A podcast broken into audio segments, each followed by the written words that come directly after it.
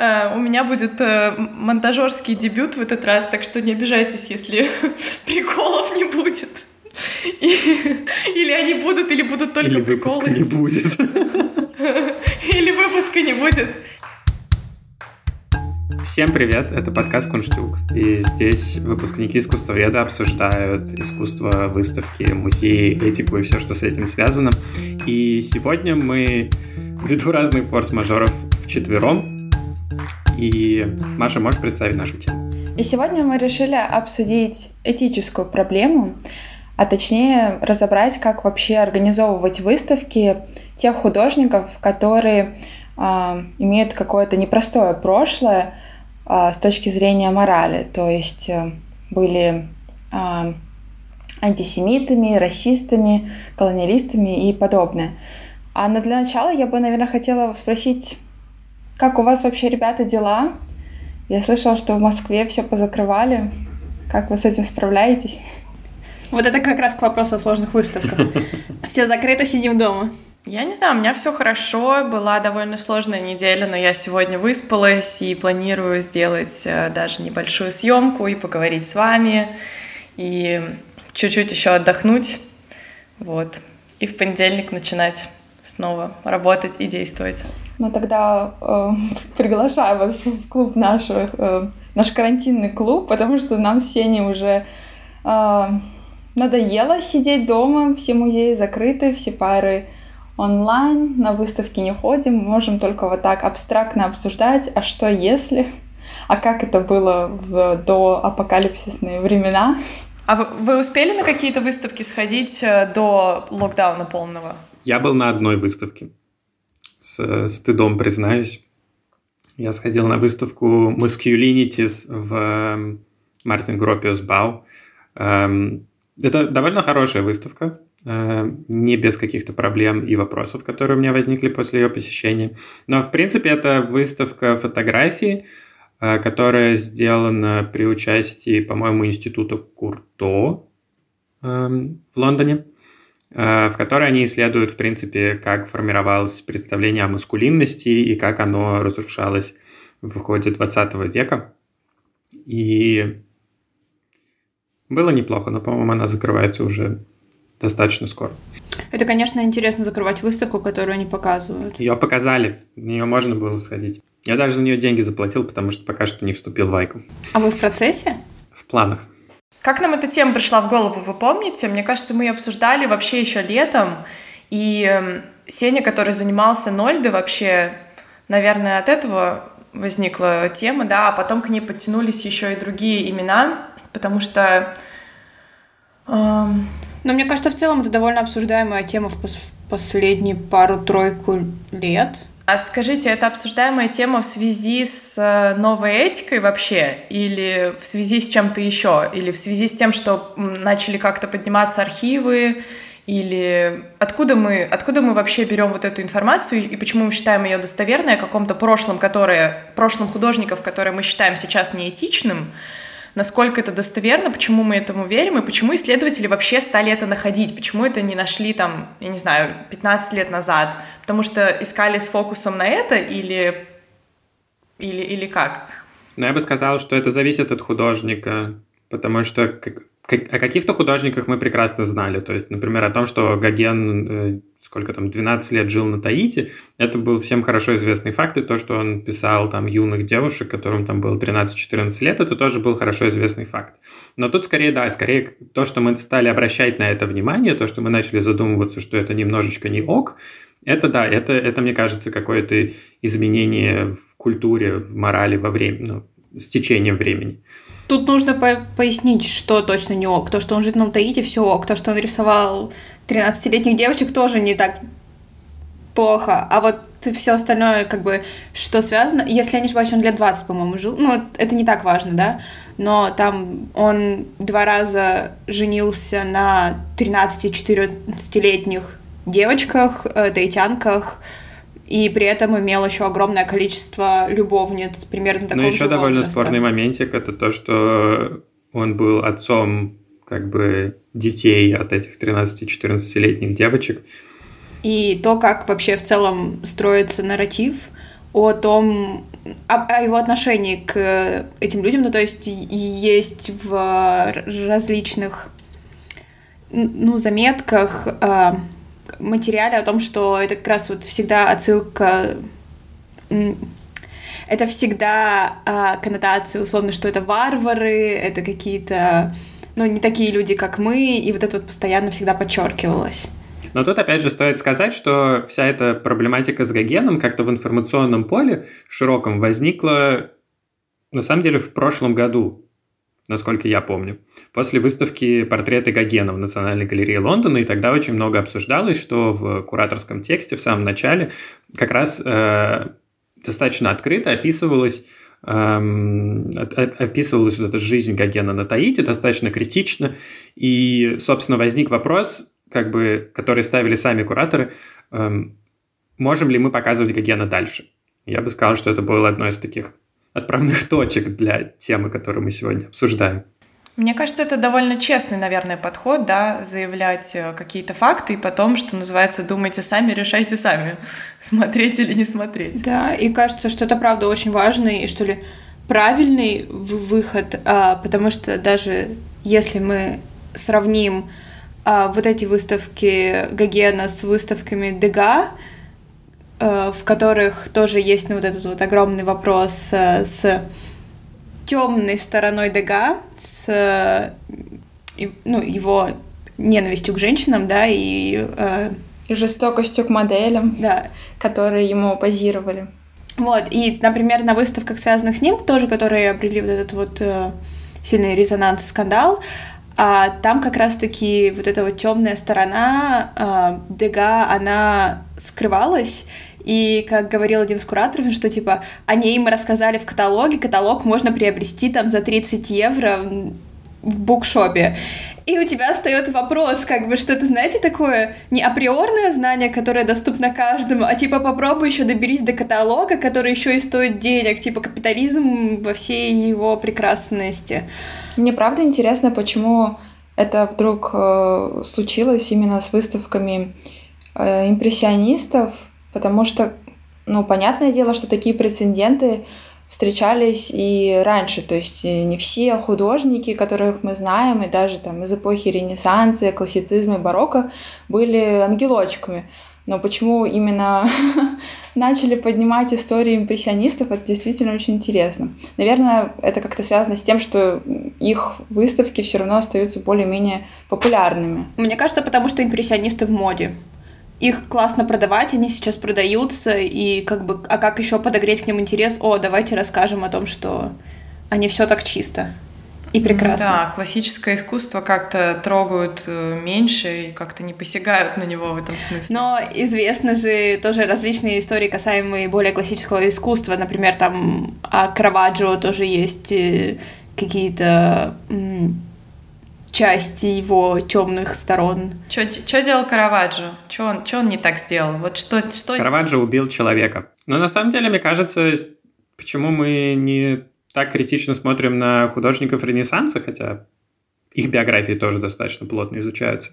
Мне кажется, дело в том, что они писали картины там, на заказ у церкви или у каких-то патронов, меценатов а Гоген, Дега, Нольда, они писали картины, как бы это было их собственное видение. То есть они писали то, что им нравилось. Соответственно, это больше отражение каких-то их личных интересов, их личной позиции. И поэтому мы можем более критично к этому подходить.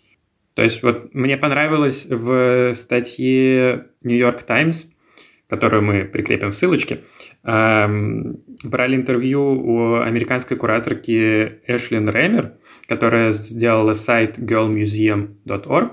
Это такой онлайн-музей, в котором собраны все работы, посвященные изображению юных девушек. И она комментировала этот кейс с Гогеном, она сказала, что если бы его картины были фотографиями, они были бы гораздо более скандальными. И мне показалась достаточно интересная мысль, что вот сама живопись, она как будто бы смазывает вот это впечатление от этого э, изображения юных девушек, оголенных. И как бы действительно, мне кажется, если бы Гоген был фотографом, он бы сейчас не висел в музеях так открыто и не так воспевался бы. Ну да, это еще, наверное, просто отношение к фотографии, что фотографию мы воспринимаем как истину, а живопись как некую призму и взгляд художника, хотя по сути это просто разные медиумы. Ну, кстати, все равно какой-то прямо критичности, да, э, я не встречала на выставках импрессионистов, даже, хотя, возможно, это только, опять же, российский фокус, но на выставке э, Щукиных не упоминалось об этом, ну, совсем никак. Ни в кураторском тексте, ни как-то отражалось на экспозиции, то есть чаще всего, мне кажется, все равно именно в рамках экспозиции, да, и выставки э, пытаются это как-то замять. И вообще идет вот этот дискурс э, о том, стоит ли воспринимать э, жизнь художника отдельно от его произведений или это все-таки два неразлучных компонента. Мне кажется, пример с Щукиными не очень корректный, потому что здесь все-таки тема выставки другая. Все-таки очень важно еще нам обсудить, как мы по-разному смотрим, как мы по-разному э, даем контекст картинам, если это временная выставка какая-то, у которой есть определенная тема, или это постоянная экспозиция. Мне кажется, что в Щукиных не было смысла давать как бы подпись к там, картинам Гогена, потому что они немножко, типа, это, это все-таки уводит от основной темы.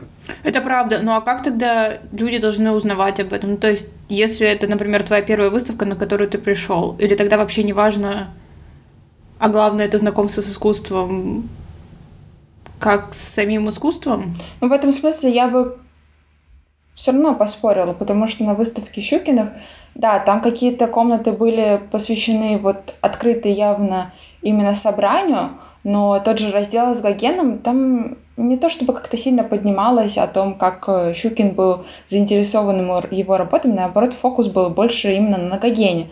То есть почему тогда как-то это не указать, если есть все равно кураторский текст, если есть такие работы, почему это никак не освещается у нас в Эрмитаже, э, хотя также у нас много работ, и, ну, как, как постоянная экспозиция, здесь не, не сделан э, фокус на собрании Морозовых и Щукиных, а именно на собрании импрессионизма. Давайте в целом скажем, что выставка в Эрмитаже была сделана плохо. Не только потому, что там ничего не было сказано про Гогена, а просто потому, что она была сделана плохо. Это мое личное мнение. Кроме этого, вам не кажется, что эта этическая повестка просто еще недостаточно модная в России, как и... Ну, это очень западная повестка, и к нам просто приходит все это позже, и, может быть, лет через пять мы тоже такие выставки увидим. Не знаю, мне кажется, что такие выставки продают, ну, как бы, у нас в России бы продавались плохо, а для России все-таки пока важно о том, чтобы на выставку ходили люди. То есть у нас стараются не показывать что-то скандальное. Типа, давайте опять же обратимся, ну, как бы, немножко из другого разряда. Ну, вот, например, с Фабром. Ну, типа, это скандальная выставка, после которой, как бы, что говорит Петровский о том, что никакого современного искусства в Россию. Ну, Поэтому не уверена, что они хотят как бы поднимать импрессионистов и пересматривать их и делать выставки пос... ну, не посвященные, но которые бы затрагивали темные стороны более приемлемого, более приемлемого искусства в нашем обществе. Ну, это правда. Импрессионисты, именно коллекция Морозовых Щукиных, она приносит много денег. Что Эрмитажу, что Москве. Поэтому это правда. Ну, слушайте, ну мораль и этика это, это, это не вирус, он сам по себе не придет, и то его даже кто-то приносит. Как бы, ну, для того, чтобы обсуждать мораль, для того, чтобы как-то сделать эту новую этику актуальной повесткой, в том числе и в России, нужно как-то людей заинтересовать этим, и отчасти этим музеи должны заниматься. Типа, это образование, это просто так у тебя не, не, не придет. Поэтому мне кажется, что музеи вполне должны этим заниматься, а не жаловаться на то, что, извините, у них публика не подготовлена. Музеи сами должны готовить свою публику. Нет, тут я полностью согласна. Это, это скорее про... Я говорила не про свою позицию, а про то, как мне кажется, как у нас строится культурная повестка. Не-не-не, это я не с тобой спорил, а спорил скорее с нашим музеем. А, хорошо, хорошо. Кстати, я просто сейчас вспомнила, не знаю, если даже обратиться к школьному образованию, то а, на уроках МХК, ну, когда мы разбирали Гогена, у нас была просто прекрасная преподавательница, Но тогда мы как раз рассматривали э, период Гогена, когда он был на Таити, и мы рассматривали это типа как рай.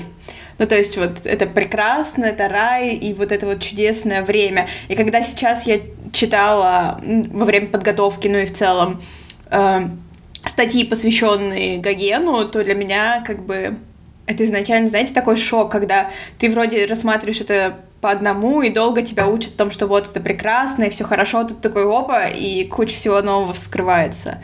И это как раз вот про, наверное, образование, которого нам не хватает. Ну, то есть нам дают обычно очень однобокую картинку. И хочется, наверное, как раз вот это возвращаясь к словам Сени о том, что хочется, чтобы, чтобы была и в образовании повестка, связанная с этикой и моралью, которая сейчас чаще всего отсутствует, но начинает появляться. Когда я готовился тоже к этому выпуску и думал об этой теме, я поймался на мысли, что у нас очень часто вот художников, особенно каких-то великих художников, воспринимают как гениев каких-то, как будто их рукой руководит Господь, и все, что они создали, это шедевр, а все, что было в их жизни, это не важно. Мне кажется, это такая странная позиция, которая это просто странная позиция. Что вы думаете по этому поводу? Ты считаешь, что нужно э, неразрывно смотреть на произведение художника и его жизнь? Или здесь нужно все-таки как-то разделять или вообще максимально отдельно это рассматривать? Я считаю, что произведения художников неразрывно связаны с его жизнью, потому что то, в каком состоянии и с какими моральными принципами художник там, например, в том-то году делал работы, у него как бы его работа отражает его психологическое состояние на этот момент. Его работа через 30 лет, это уже может быть совершенно другой человек, потому что мы не знаем, через что он прошел. Но вот так вот просто убирать весь контекст и говорить, вот у нас есть вот такие вот собрания его работ, и оно никак не связано с жизнью, ну, это, на мой взгляд, глупо, потому что Потому что художник не входит в транс и пишет работу. Это все равно как-то связано с его повседневностью. Это зависит от художника. Оля входит в транс, видимо. Не-не-не, это не про меня. Я скорее говорила про 60-е годы 20 века, но да. Так вот, как создается современное искусство. В нескольких медиа. Сколько медиа ты, сколько медиа ты используешь для входа в транс? И только ли медиа? Но на самом деле мне просто, мне просто не нравится само представление о гении. Мне кажется, оно слишком идеализирующее. Мы, кстати, об этом уже говорили в выпуске про памятники и про снос памятников, про то, что реальность и жизнь, она гораздо сложнее, чем, чем мы пытаемся рассказать в каких-то мифах и историях. Я, кстати, э, этот миф для себя самой разбила, когда вообще впервые вживую познакомилась с художником, неважно с каким, вообще с художником, человеком, который профессионально этим занимается. Но на самом деле это просто такой э, бич, который поражает даже людей, которые профессионально интересуются искусствоведением. Кажется, что действительно художники — это просто какие-то другие абсолютно человеческие сущности, которые выше нас, сильнее, умнее, гениальнее но это все-таки действительно люди прежде всего. Мне кажется, что это все-таки коннотации к слову художник, которые существуют в российском контексте. Но это, ну, это немножечко сейчас в сторону, но я замечала даже за собой о том, что, например, на английском намного проще говорить о себе как как артист, чем в России говорить художник, потому что вот, ну, то, что перечислила Лера, действительно ну, как бы в нашем сознании, оно очень где-то глубоко сидит, и тебе сказать, что ты художник, это как будто ты где-то в иерархии, вот там, вот там, типа, следующая ступень, ангел и Господь. Ну, типа, вот где-то так. Это скорее говорит о том, какая самооценка у российских художников. Нет, мне поэтому было себя супер... Ну, то есть, для меня это очень странно. Мне кажется, что это, ну... Ну, на самом деле, нет, я бы не говорил, что это исключительно какая-то российская позиция. Это тоже встречается и в Америке, и в европейских странах, и в Великобритании.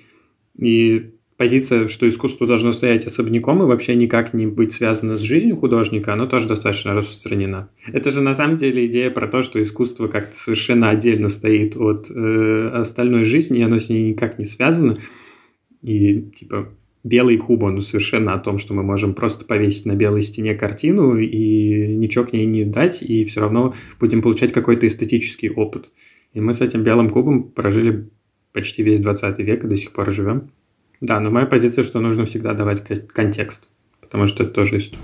Это как раз классное решение работы вот с этим не приятной какой-то не удовлетворяющей всех частью жизни художника, и, ну, то есть ты всегда даешь контекст. Просто в большинстве случаев, когда идут разговоры о том, типа, ой, а что мы делаем с художником, который оказывается не такой святой, как мы все думали, это типа, а давайте просто уберем его искусство.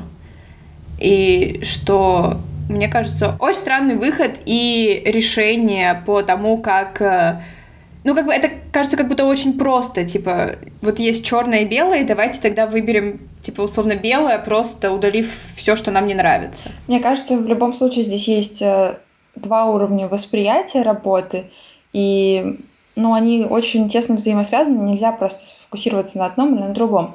Здесь я имею в виду э, уровень, да, вот э, связи произведения с жизнью художника, да, э, как э, отражается какое-то эмоциональное состояние, жизненная позиция и так далее. И само искусство с эстетической стороны, да даже не столько с эстетической, в принципе, да, какое-то развитие а, там мазка, например, тени, цвета и так далее. Именно на уровне... Техники. Да, на уровне техники. По-моему, такая же проблема стояла у кураторов выставки Дега в Детройте, если я не ошибаюсь, в Институте искусств, потому что они как раз говорили о том, что мы ничего не будем писать про мизогинию и антисемитизм Дега, точнее будем писать про это в каталоге, потому что это не наша тема. Мы здесь собрались, чтобы показать вам, как развивалась его техника. Но мне кажется, тогда это важно проговорить, вот именно. Да, такой подход я могу понять, если мы говорим, типа, если мы делаем дисклеймер, что, ребята, да, вот мы знаем про эти проблемы, но наша тема немного другая, наш фокус немного другой. Вот. Но на постоянной экспозиции в музеях, мне кажется, нужно всегда давать этот контекст, потому что ты не обязательно, как бы, ты ограничиваешь зрителя, если ты не даешь этот контекст, ты сразу ему показываешь, давай смотреть на технику. А если делать выставку про технику, вот мне кажется, было бы интересно вообще вот просто как в белом кубе, вообще без каких-либо подписей, без имен, может быть, только год поставить, и чтобы люди вообще ничего не знали об этих картинах, а смотрели исключительно на характер мазка и сочетание цветов. Это очень интересная идея. Тогда бы точно сказали, что «О, мой пятилетний сын тоже так рисует». Да ладно, ну когда посмотрят на Дега, так не скажут. Это вот уже там больше про абстракцию. Или на Караваджо. Или на Караваджо. Да. Но в любом случае нельзя просто сказать, что вот эти картины плохие, потому что художник плохой. Да, нету таких э, категоричных понятий, как мне кажется, и все равно нужно э, не исключать из контекста, но учитывать этот контекст и при этом, э, ну мы же не отказываемся от э, каких-то великих э, музыкантов э, только потому, что они вели неправедный образ жизни и употребляли наркотики. Мы все равно слушаем их музыку, мы как бы э, воспринимаем их жизнь, может быть, да, какие-то, э, опять же, не самое э, порядочное поведение. Он Лера любит Кани. Да. Голосовал за Трампа, извините. Кани любит Леру. Да-да-да, Лера любит Кани, а мы любим Леру. Да, я закрываю глаза на это. На самом деле, конечно, Кани меня не устраивает своими высказываниями, политическими взглядами, но он действительно талантливый музыкант, и для истории рэпа он сделал уже достаточно, чтобы его продолжать слушать. Вот. Вопреки всему, что он говорит и делает в обычной жизни своей. Хотя интересно, вот э, по сути это примерно похожая тема с э, тем, что сейчас происходит в мире кинематографа. Вот вы бы стали выпускать фильм, заранее зная, что вот главный актер, да, он, например, эм, сексист или домогался до каких-то женщин э, в течение своей карьеры. Вы бы стали выпускать фильм? Делали бы такой дисклеймер, как сделали бы в музее относительно выставки? Или бы относ... разделили на черное и белое и сразу бы его эм, выкинули. Ну, вот тут, кстати, интересно, что просто всех художников, кому мы обсуждали, это художники уже не живущие, а мы обсуждаем эти проблемы как бы постфактум. И легко нам говорить, легко нам говорить, никто нас больше за это не накажет, вообще крутим и вертим. Да, они там рабу своему да. Ну, кстати, еще важно, что их жертвы тоже уже, скорее всего, умерли. Да. А у меня, знаете, какая самая большая проблема вот с этой темой? Я немного не понимаю, почему мы э, современные по большому счету нормы морали помещаем, ну, почему мы этих художников старых помещаем в современные нормы морали, которые, ну, не релевантны для тех, э, или не столько релевантны для тех времен, в которые они жили, потому что, да, система была э, гораздо жестче, и, и колониализм был гораздо, ну, ярче выражен, и, в общем, все эти моральные принципы, они как бы существовали, но они как будто бы они совершенно точно не были определяющими, и люди не рассуждали об этом вот так. Отдавал ли себе этот человек отчет в том, что он сейчас довольно крупно нарушает нормы морали? Я думаю, что нет. И, скорее всего, он был не единственный, а так делали, вс... ну, не все, но многие. И как бы тут тоже получается, то ли мы выбираем его из контекста того исторического и говорим, а посмотрите, вот все вели себя так прекрасно, а он там один занимался педофилией. Но мы так не говорим. Мы не говорим, что он единственный педофил на всю деревню. Ну, типа... Я сейчас очень, ну, как бы exaggerate, э, очень, как, как по-русски сказать? Преувеличенно. Очень, очень сильно. Я сейчас... О май гад, how to say this по-русски? Я очень сильно преувеличила, когда давала этот пример, но, ну, как бы, чтобы более видно контраст, что ли, было. Да, сейчас мы обращаем внимание на эти какие-то моральные вопросы, э, этические вопросы, но эксплуатация человека человеком и в 19 веке не всегда была ок. Как бы это не то, что какая-то новая супер идея, которую мы в 21 веке изобрели. Ну, нет.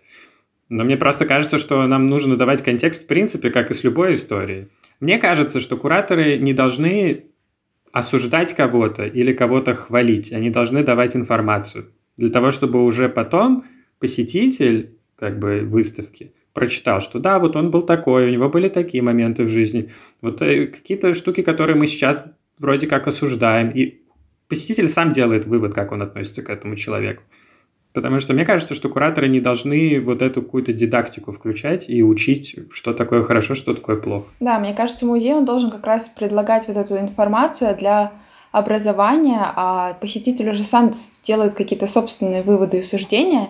Но в плане в общем таком, да, э, плане отдельно от музея, почему мы вообще говорим на эту тему, почему мы пытаемся как-то изучить прошлых художников, мне кажется, в принципе, вот такая рефлексия просто помогает разобраться и в сегодняшней ситуации тоже, в том, откуда вообще взялся колониализм, как мы пришли к постколониализму, как вообще э, разговаривать, рассматривать и изучать проблемы расы и какие-то национальные культурной апроприации. То есть вот эта рефлексия на собственную историю и в особенности, конечно, каких-то а, знаковых личностей в истории просто помогает нам осознать какой-то сегодняшний контекст.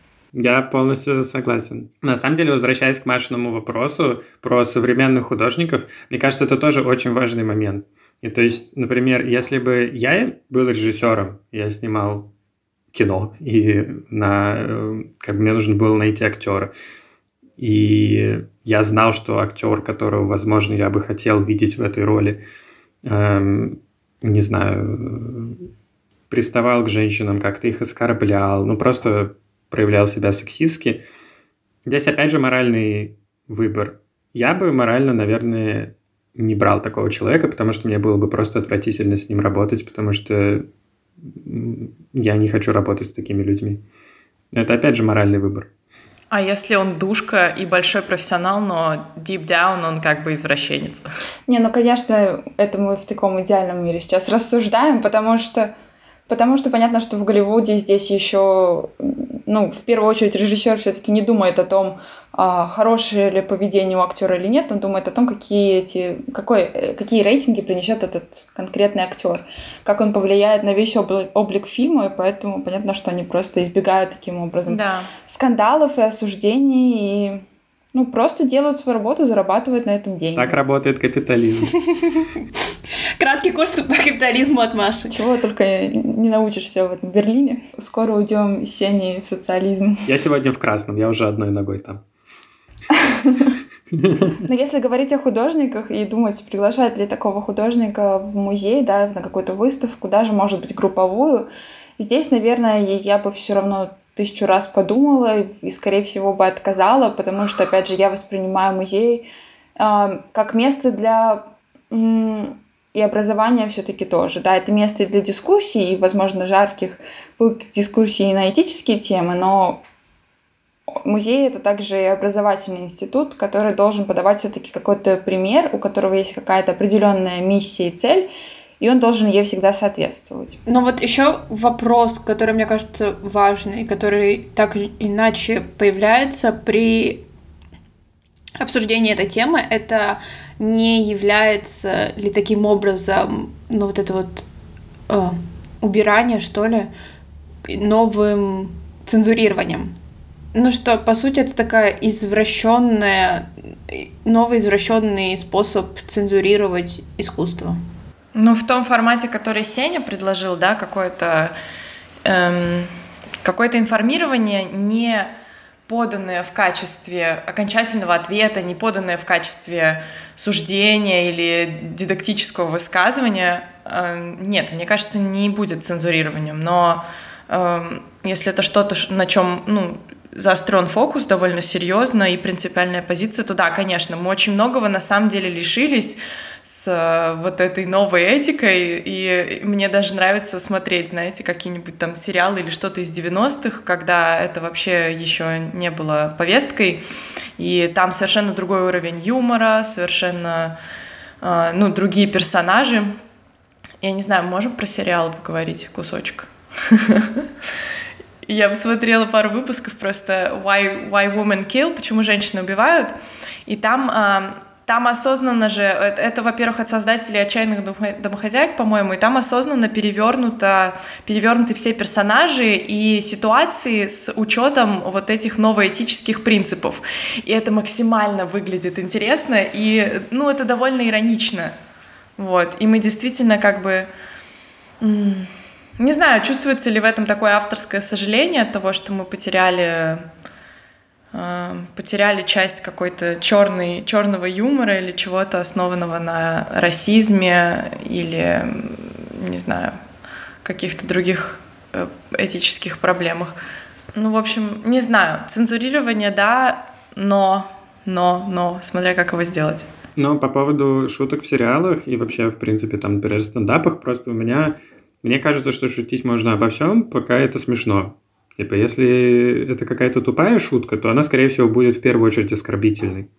А если она хорошая, то, типа, даже те, кого она может как-то задеть, они все равно посмеются, потому что она вызывает смех.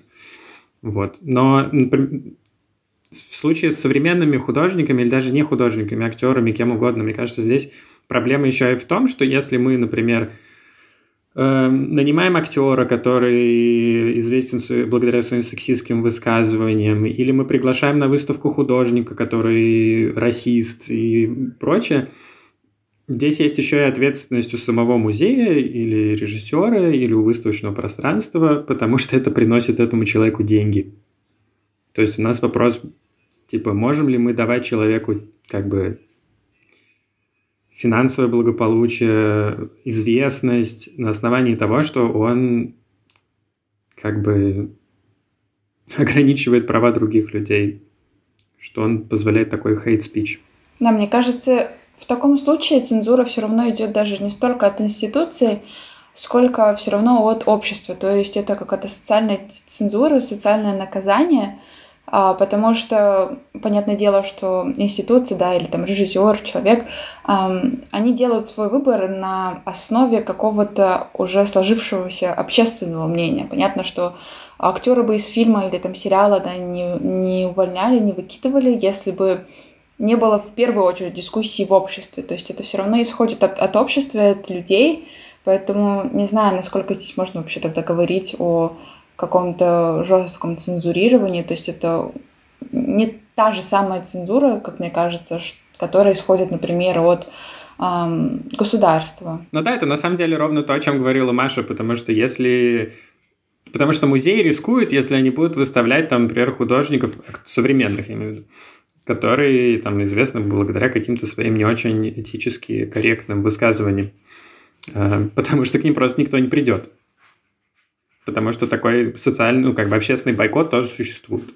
Зато негодников-импрессионистов выставляем без проблем, потому что они принесут Потому что они уже мертвы. Это очень забавный, конечно, парадокс. Известный случай, когда начались обсуждения о э, Нольде и его нацистских высказываниях, да, и каких-то взглядах, то Ангела Меркель э, сняла... Э, у нее в кабинете, такая небольшая предыстория, у нее в кабинете находились две картины этого художника, и она их просто сняла, ну, как бы, и убрала, и все.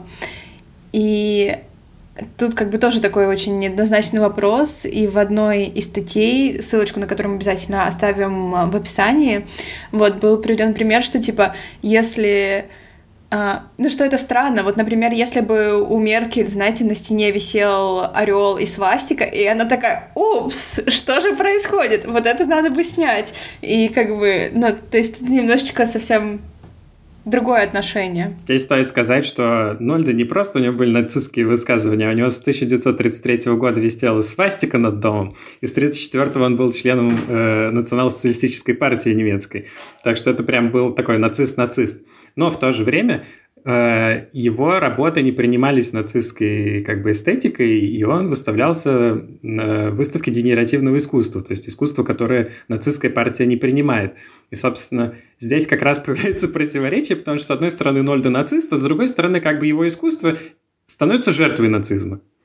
И тоже этот же, э, э, вся эта история поднялась тоже в прошлом году, когда эм, в Берлине была выставка Нольда и национал-социализм, и они как раз исследовали архивы, потому что новый директор э, фонда Нольда э, открыл архивы для сторонних исследователей. И там тоже интересный, интересный момент, что оказалось, что этот фонд, который возник в 1956 году после смерти Нольда, он обелял историю, он создавал миф того, как Нольда боролся с нацизмом, хотя на самом деле Нольда до последнего был сторонником нацистской партии. И мы только сейчас узнаем о том, что он был не такой лапушка, как, как казалось весь 20 век. И, собственно, мне понравилась вот эта идея в статье, потому что Нольда отлично показывает всю эту сложность 20 века и особенно истории Германии в это время, что ты можешь быть одним из лучших экспрессионистов того времени и в то же время поддерживать нацистскую да, партию. Твое искусство будет цензурироваться при этом этой же нацистской партией. Это как раз взаимоотношение художника, политики и его искусства. И мне кажется, круто рассказывать про это. Типа, не нужно, не нужно как-то убирать картины Нольда, нужно рассказывать про это. Нужно показывать, что мир не делится на черный и белый, что он капец какой сложный. И все неоднозначно, и все стоит подвергать сомнению. Ну что, ребят, пока вы там все подвергаете сомнению, мы заканчиваем этот выпуск, который, я надеюсь, вам понравился. А, как обычно, а, ставьте много звездочек, а мало не ставьте. Поддерживайте нас на Патреоне, если хотите. И мы оставим все ссылки на материалы, которые мы использовали при подготовке в описании к этому выпуску. Подписывайтесь на наш телеграм-канал. И всего хорошего. И слушайте предыдущие выпуски, они очень интересные. Особенно наша серия про региональные проекты. Пока. Пока-пока. Пока-пока. Пока-пока.